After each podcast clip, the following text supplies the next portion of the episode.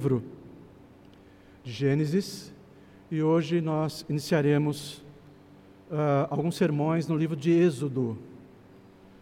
E nós vamos ver agora a história do povo de Deus. Vamos ver que Deus veio a este mundo numa grande missão, como um grande missionário, uma missão redentora.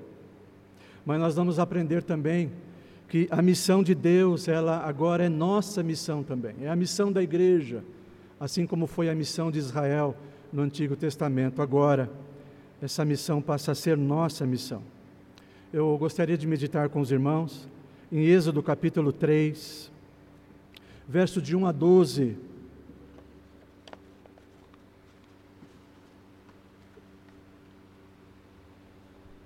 Onde nós veremos que para uma grande e severa e cruel escravidão, há uma gloriosa redenção, a redenção do nosso Deus. Êxodo 3, versos de 1 a 12. Diz assim a palavra de Deus: Apacentava Moisés o rebanho de Jetro, seu sogro, sacerdote de Midian e levando o rebanho para o lado ocidental do deserto, chegou ao monte de Deus, a Horebe.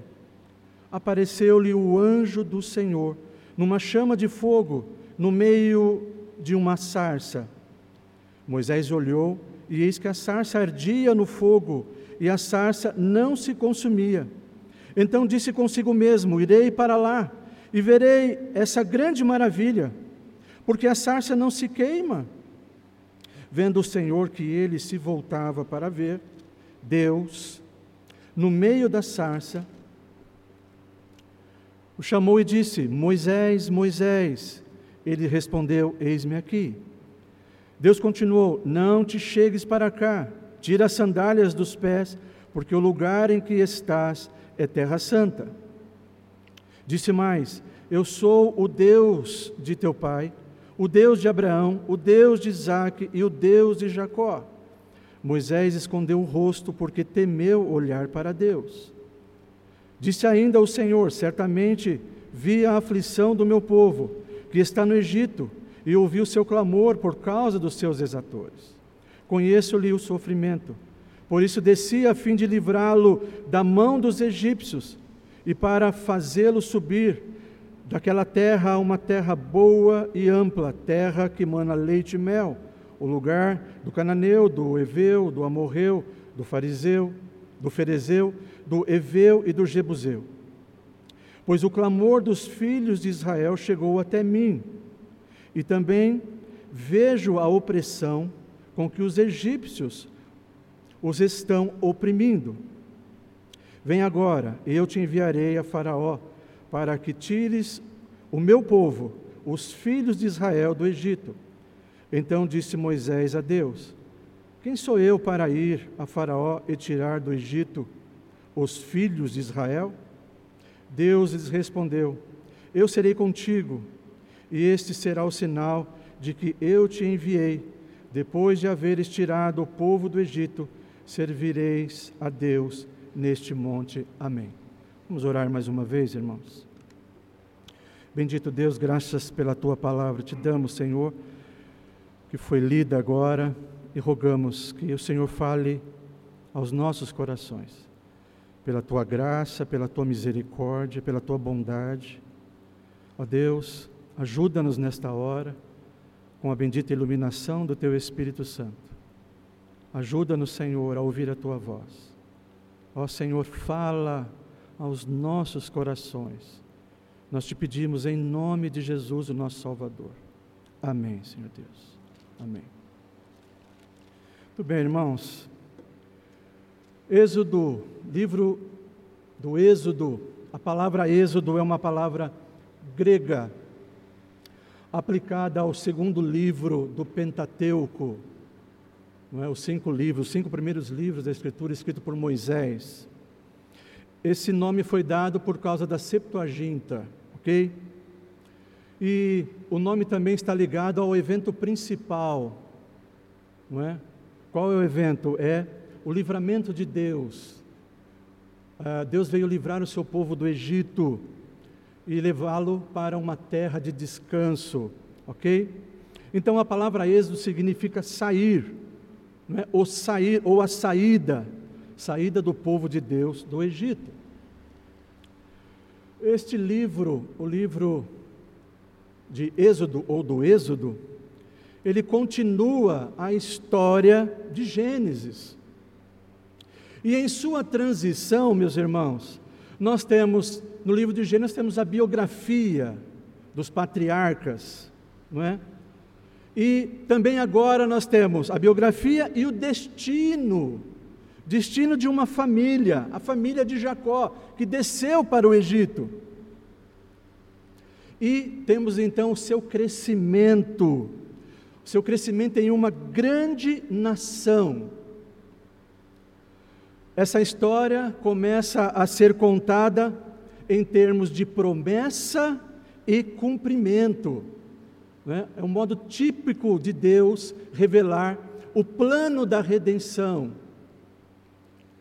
A história de uma família que se transformou na nação em que Deus escolheu para ser o depositário de Sua vontade para preservar a sua adoração em meio aos povos idólatras. E verdades, meus irmãos, eternas, perdidas para o mundo, enterradas sob a idolatria humana. E Deus agora, Ele vai chamar a sua nação e Deus então vai preservar aquilo que se havia perdido, a verdadeira adoração do verdadeiro Deus, Criador dos céus e da terra. Certamente, meus irmãos, Israel, ao ouvir essa história, os israelitas, ao ouvirem essa história, aprenderam que Deus, o Criador do universo, é também juiz das nações. Deus, eles vão aprender agora que Deus, ele se apresenta como o juiz das nações idólatras. E aprenderam também que Deus, o Criador dos céus e a terra, Yahvé, Ele e somente Ele é o glorioso redentor do seu povo. Irmãos, a servidão do povo israelita no Egito tipifica a escravidão espiritual do homem. Isso tem tudo a ver conosco, essa história tem a ver com você, comigo, com o povo de Deus, com a igreja de Deus. Então, tipifica a escravidão, escravidão espiritual do homem, uma escravidão que é absoluta e universal. No Egito, todos os israelitas era um escravo de um domínio opressor, o domínio opressor egípcio, que não tinha limite misericordioso, nem mitigação, nenhum tipo de alívio.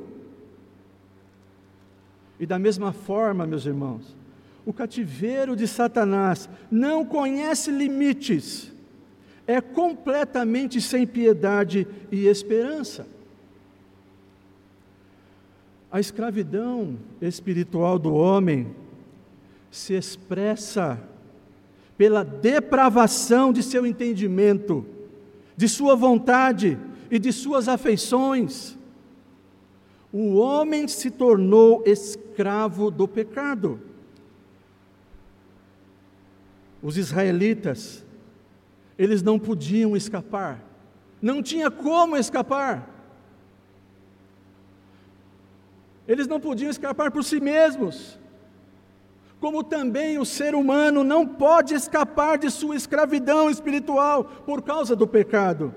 Ele precisa de um redentor, ele precisa ser salvo, ele precisa ser remido. Vejamos o que diz o verso 23, 24 do capítulo 2 até o verso 25. Decorridos muitos dias morreu o rei do Egito, os filhos de Israel gemiam sobre a servidão e por causa dela clamaram, e o seu clamor, clamor subiu a Deus. Ouvindo Deus o seu gemido, lembrou-se da sua aliança com Abraão, com Isaac e com Jacó. E viu Deus os filhos de Israel e atentou para a sua condição. Moisés, ele diz que mesmo com a morte do rei, o povo gemia e clamava a Deus debaixo de uma cruel e terrível escravidão. Moisés registrou que Deus ouviu o lamento deles e lembrou-se da aliança que fizera com Abraão, Isaque e Jacó. Deus olhou para os israelitas e viu a terrível situação deles. E o próprio Deus, o próprio Deus então, ele confirma o pacto abraâmico a Moisés. Então, o cronograma divino começa a avançar novamente. O cronograma divino da sua redenção, ele começa a avançar, o seu plano, uma nova fase do seu plano redentor. Moisés foi nomeado para se tornar um instrumento especial desse pacto passando então a desempenhar um papel central para tirar Israel do Egito e fazê-lo voltar à terra prometida. Cumpriu-se o que Deus, o que Deus prometeu a Abraão. Israel então foi formado, uma grande nação. E por que, que Israel foi formado por Deus? Israel não foi formado para ser escravo, Israel foi formado sim pela vontade de Deus, mas não para a escravidão, mas para o estabelecimento de um relacionamento singular de aliança. E sobre uma maravilhosa declaração. Qual é a declaração? Vós sereis o meu povo, e eu serei o vosso Deus. Jeremias diz isso lá no capítulo 30, no verso 22. E aí nós temos que vamos lembrar como é que Israel foi para o Egito. Vocês lembram Jacó e seus filhos, ao fugirem da seca, da grande fome na terra de Canaã, desceram para o Egito para estar em companhia de José. Gênesis capítulo 46 até o capítulo 50 conta essa história. E isso então, meus irmãos, formou o palco o palco do exílio e da cruel escravidão naquele país. Mas agora, essa situação seria revertida. E a agenda de Deus estava avançando para mais uma fase de seu maravilhoso plano de redenção. Portanto, queridos, Deus estava, estava agora se cumprindo a promessa, a promessa de Deus a Abraão, sobre o período de escravidão e de sua descendência no Egito. Lá no capítulo 15, Deus, quando Ele promete um filho a Abraão, o Senhor diz que a posteridade de Abraão será escravizada, por 400 anos mas Deus irá julgar os seus algozes, quando serão livres da servidão, saindo com grandes riquezas. Isso está lá no capítulo 15. Então agora está se cumprindo a promessa de Deus. Mas imagine, irmãos, 400 anos, quantas gerações. Israel não tinha esperança a adoração a Deus esquecida. Como é possível tal libertação? De onde virá o socorro de uma situação tão grave, tão cruel, tão longa? De onde virá tão grande libertação? De onde virá o impossível? Impossível.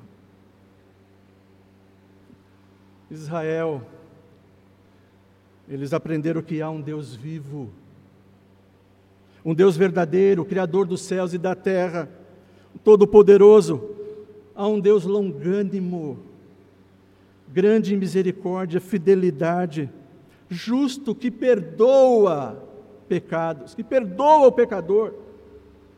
Há um Deus que se importa profundamente com o sofrimento do seu povo.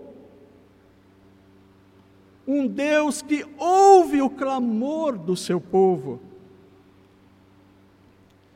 Então aprendemos aqui como Israel que Deus, Ele mesmo veio para livrar o seu povo de uma grande e profunda escravidão, através de uma gloriosa redenção, um glorioso e maravilhoso Deus. Portanto, meus irmãos, Deus veio a este mundo numa grande missão redentora, e para executá-la, mais uma vez ele vai confundir os homens. Ele escolhe um homem idoso, de 80 anos, é claro que desde criança, 80 anos, para a maior e mais gloriosa missão de sua vida. E como é que Deus faz isso? Ele chama, através de um grande chamado, o chamado de Moisés. E o chamado de Moisés começa quando ele foi salvo no rio Nilo, pelas filhas de Faraó. Foi decretado no Egito, vocês lembram, que todos os bebês do sexo masculino fossem mortos, e foram mortos. E a criança foi escondida por seus pais. Depois de colocá-la no meio da vegetação, na margem do rio Nilo, dentro de um cesto de junco. E é óbvio que pela providência de Deus, a criança foi resgatada e guardada em segurança dentro do próprio palácio do Faraó. A princesa não fazia ideia que aquela criança seria o juiz e a ruína do povo egípcio. A própria família Veja como Deus ele faz. A própria família que procurou destruir Israel tornou-se fundamental para criar, educar o libertador de Israel. Começando pelo nome da criança. O nome Moisés é derivado de um verbo machá, que significa tirar. E para ser mais preciso, irmãos, o nome de Moisés significa literalmente aquele que tira para fora. E agora, Deus está chamando para tirar o seu povo do Egito. Segunda coisa, a vida de Moisés se divide em três períodos. Os primeiros 40 anos ele passou no Egito, foi educado e viveu como príncipe na corte do Egito. Matou um egípcio e fugiu. Está lá no capítulo 12, a partir do verso capítulo 2, a partir do verso 12. E ele foi exilado em Midian por mais 40 anos. E o texto diz: Apacentava Moisés o rebanho de Jetro, seu sogro, sacerdote de Midian, e levando o rebanho para o lado ocidental do deserto, chegou ao monte de Deus, a Horebe. Somos informados aqui que Moisés era pastor de ovelhas. era sua ocupação habitual. Moisés não estava se aventurando, ele conhecia bem aquele lugar. Estava pastoreando o rebanho de seu sogro Jetro, sacerdote de Midian. Moisés então leva o rebanho para o lado ocidental do, do deserto. E lado ocidental aqui significa que ele foi para o oeste de Midian, ele seguiu para o deserto. Irmãos, Moisés estava preparado para um encontro, um encontro com Deus, porque Deus, Ele mesmo o preparou. Mas veja o que aconteceu primeiro. Moisés passou 40 anos na universidade do Egito, na escola do Egito. Foi preparado para ser um grande líder no Egito. E ao assassinar um egípcio, fugiu para o deserto e foi exilado. E lá no deserto, ele teria a maior experiência de sua vida. Ele não fazia ideia, ele não sabia ele não estava procurando a Deus, ele estava fugindo para não morrer. Mas mal ele sabia que o próprio Deus estava enviando-o para a maior e mais severa escola de sua vida. Do palácio para o deserto, de príncipe a pastor de ovelhas. Por que, que o deserto é tão importante para Deus? Por que, que o deserto é tão importante no Antigo Testamento? É interessante, não é? Que no Novo Testamento, o Filho de Deus é revelado aonde? No deserto. Jesus foi enviado para ser tentado no deserto. No deserto, os homens de Deus tiveram grandes experiências com a realidade da redenção. O deserto, irmãos, é a academia de treinamento de Deus, é a escola da providência de Deus. Por que será que Moisés foi chamado o homem mais manso em Números 12, verso 3. Porque ele aprendeu com Deus. O deserto é a escola da paciência, da humildade, do contentamento, da reflexão, da autorreflexão, lugar de comunhão com Deus. lugar de visões celestiais.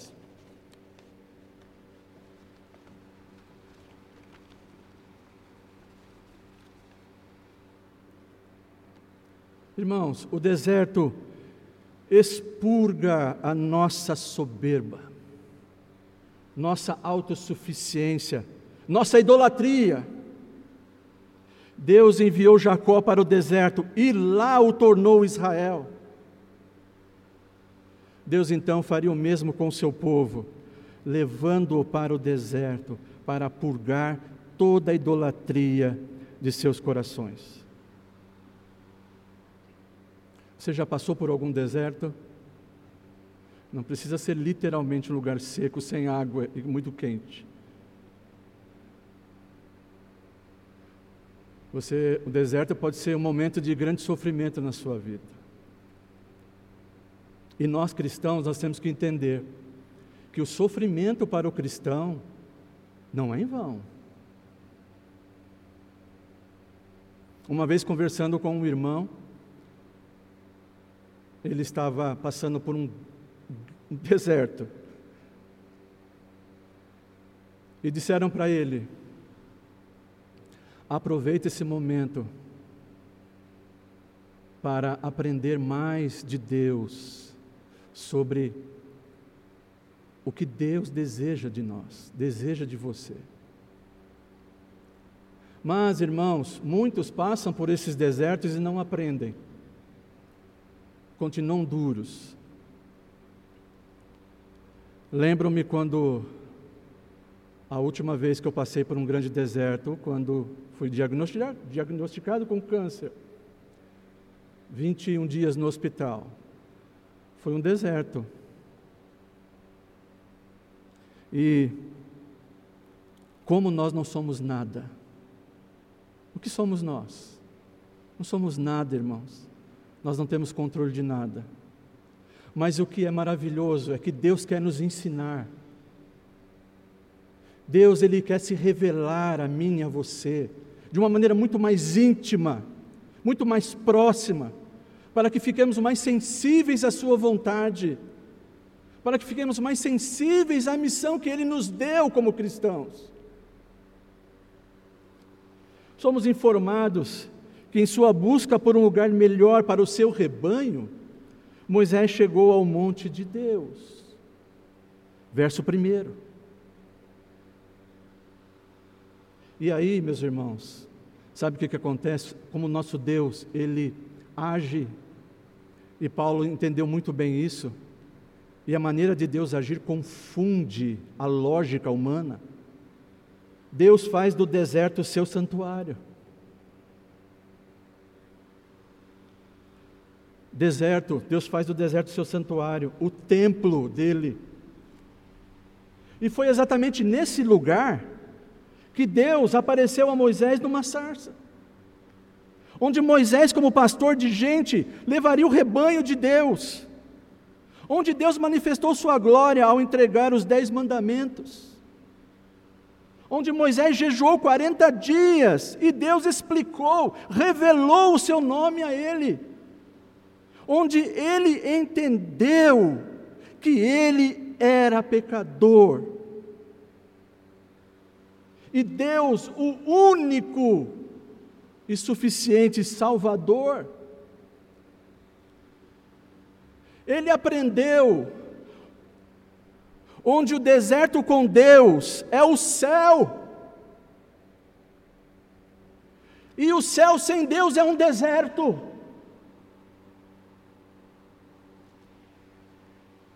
E diz que foi para Oreb, a Oreb. Não sabemos sua localização.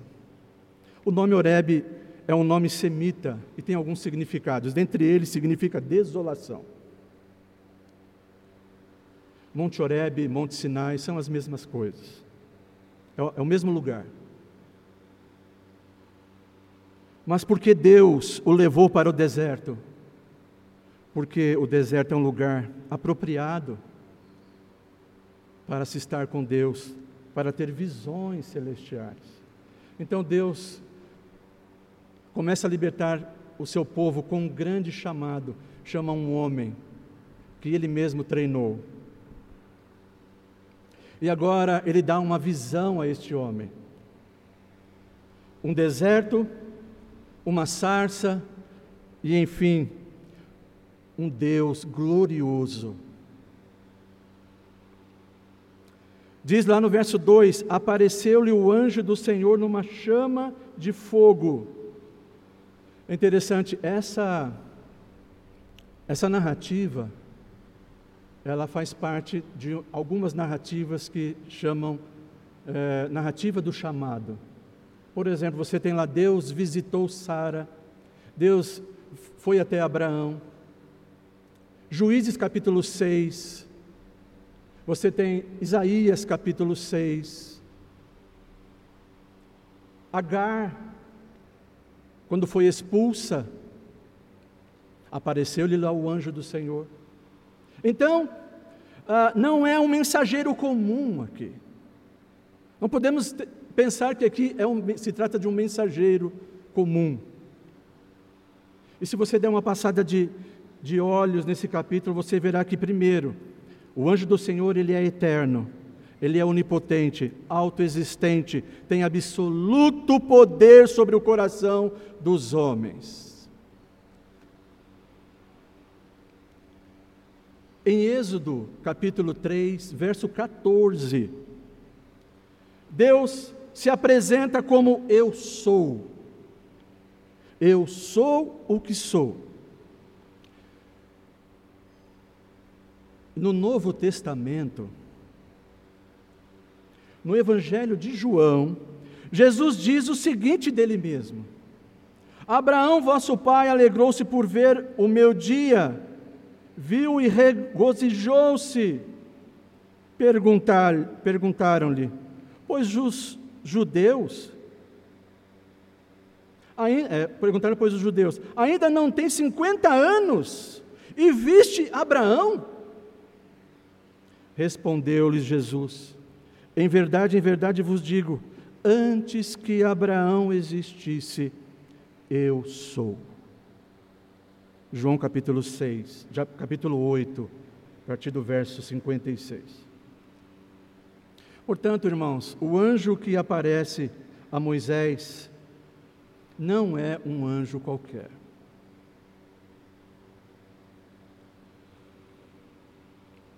O anjo na sarça, meus irmãos, eu não tenho dúvida que aqui nós temos uma profecia. Que profecia? A profecia da encarnação do Salvador Jesus. Deus no meio do seu povo. Uma gente fraca, uma gente escrava,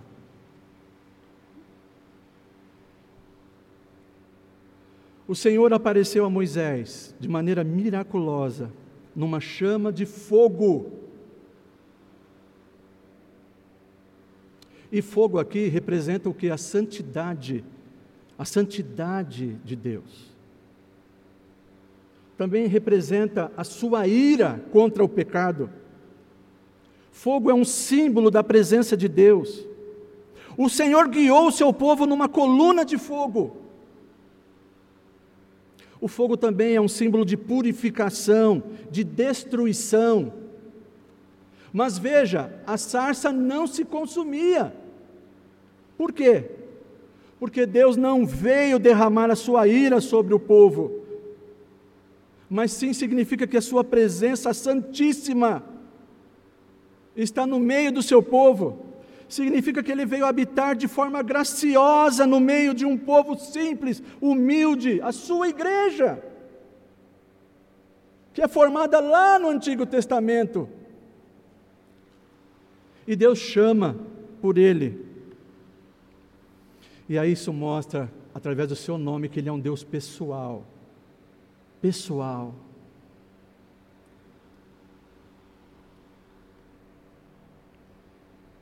Nos chama pelo nome.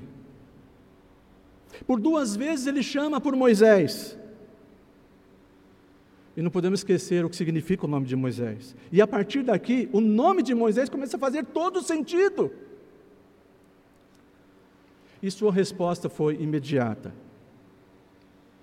Então, meus irmãos, a santidade de Deus, como diz no verso 5, lugar santo, porque Deus está lá, e esta é a primeira ocorrência da palavra santo na Bíblia. É aqui que aparece a primeira ocorrência. E esse conceito de santidade está diretamente ligado a Deus. Deus é um ser supremamente santo. Mas ele se identifica conosco, ele se identifica com o seu povo.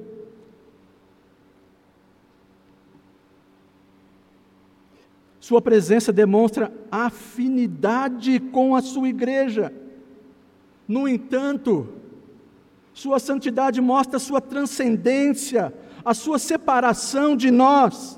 Deus está muito acima de nós, muito além de nós, mas não longe de nós.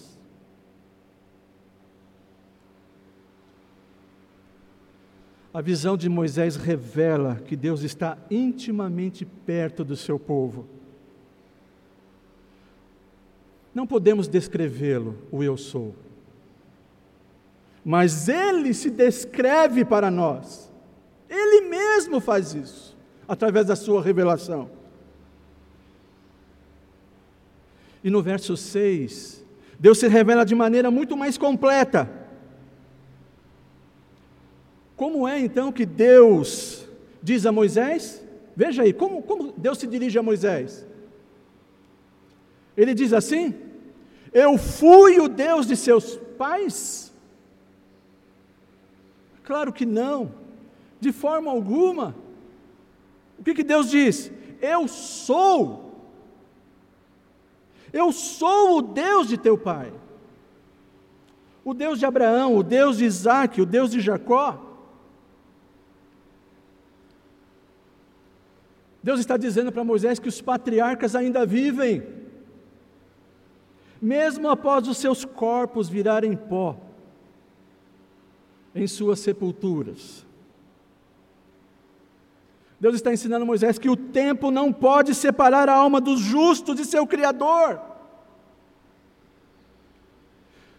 Deus ensinou a Moisés sobre uma outra realidade completamente diferente dos egípcios. Outro mundo.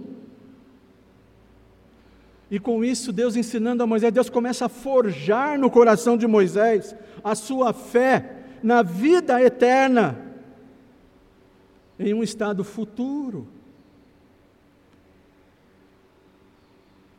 O Senhor Jesus, ao se encontrar com os saduceus, vocês lembram? Que não acreditavam na ressurreição. Jesus cita exatamente esse texto e o interpreta dizendo: Ora, Deus não é Deus de mortos e sim de vivos, provando que os mortos ressuscitam. Lucas 20, verso 37. Portanto, os nossos irmãos que partiram, eles não, eles não estão mortos. Eles estão mais vivos do que nunca. Junto desse Deus que chamou Moisés.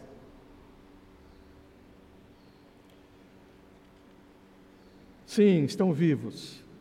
E ressuscitarão. Moisés esconde o rosto, esconde o seu rosto Aqui Moisés começa o relacionamento com Deus, como é que começa? Começa com uma atitude reverente. Reverência. Moisés come, inicia o seu relacionamento com temor, com reverência. E Deus então confirma o chamado de Moisés chamando-o então para uma grande missão, verso de 7 a 12. Deus percebe as aflições de Israel, as suas angústias, pois até os sofrimentos secretos são conhecidos por Ele. O seu clamor, Deus ouve os gritos de seu povo quando estão aflitos. A opressão, irmãos, que suportavam, Deus estava perto do seu povo. Deus não estava longe. Deus não estava aquém. Deus não tinha, não havia se esquecido do seu povo. E por mais altos, maiores e fortes que sejam os opressores do povo de Deus, Deus é muito maior e está muito acima de qualquer, qualquer opressão e qualquer opressor. E aqui eu abro um parêntese, meus irmãos. Preste bem atenção. Você que está angustiado, sofrendo, nenhuma lágrima do povo de Deus pode passar, de, pode passar desapercebida, despercebida. Nenhuma lágrima pode passar despercebida de Deus. Muito menos pode passar despercebido aquilo que dá vazão a estas lágrimas, que são as dores da alma as nossas aflições espirituais, Jesus conhece todas. todas elas. Deus promete a pronta libertação do seu povo. E ele tem os seus métodos, que são alheios aos caminhos comuns da sua providência, da sua bendita providência. Aqueles a quem Deus, por sua graça, liberta de um Egito espiritual, estes serão levados por Ele mesmo a Canaã celestial.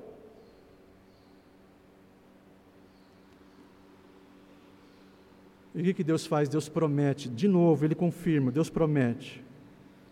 Deus prometeu a terra de Canaã a Abraão, no capítulo 12, Gênesis 12.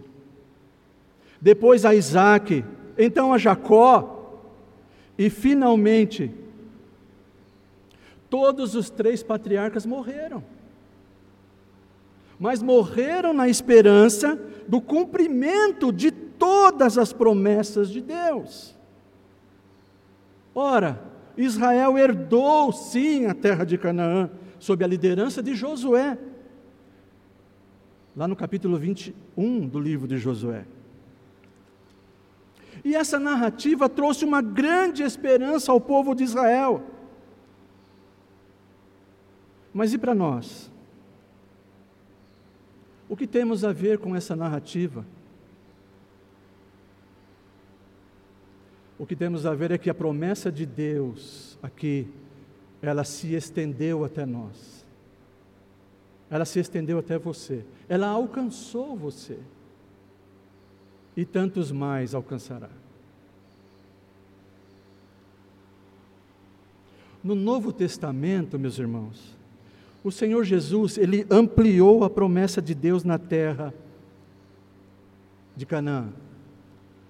Ele ampliou para todo o planeta. O Senhor Jesus prometeu nova terra.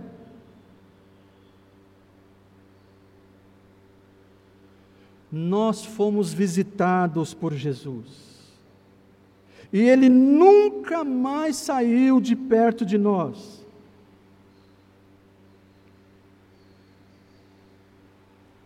No Evangelho de Mateus, ele é apresentado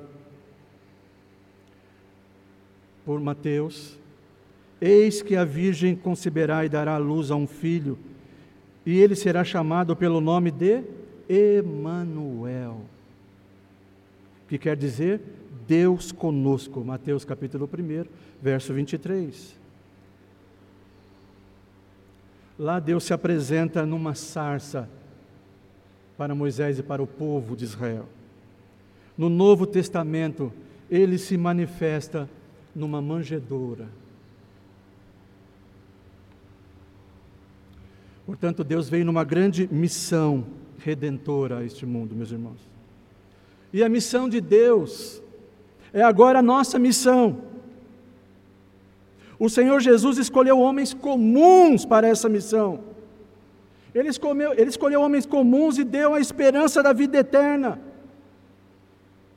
Foi Jesus quem disse aos seus discípulos, Jesus, depois de haver ressuscitado, disse aos seus discípulos: Que a paz seja convosco, assim como o Pai me enviou, eu também vos envio.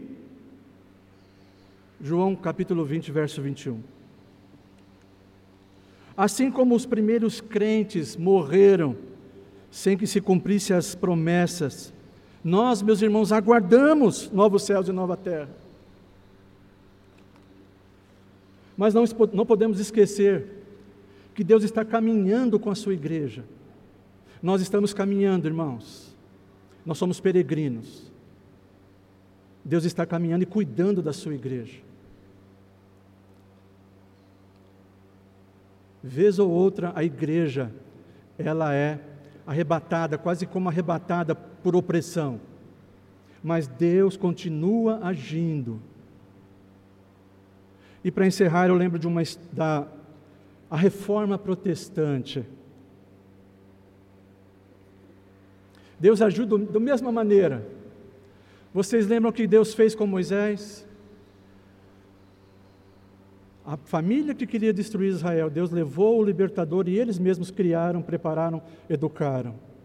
E Moisés foi o juiz, a ruína de Israel. E veja como Deus cuida da sua igreja no nosso tempo. Vocês lembram quando a igreja de Cristo, ela saiu completamente fora do seu eixo, passou a ser uma igreja idólatra. John Huss, Wycliffe, Calvino, Melanchthon, Lutero, foram treinados nos mosteiros da igreja romana, nos colégios da igreja romana, e Deus os tirou de lá para um novo êxodo, para colocar a sua igreja para cultuar o verdadeiro Deus. Um novo êxodo. Deus está cuidando da sua igreja. Deus está com a sua igreja. Meus irmãos, estamos passando esse tempo que é muito difícil, mas você não deve se esquecer que Deus está conosco.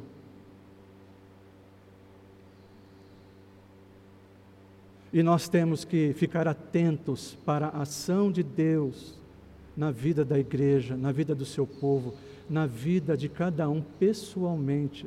O que Deus está fazendo.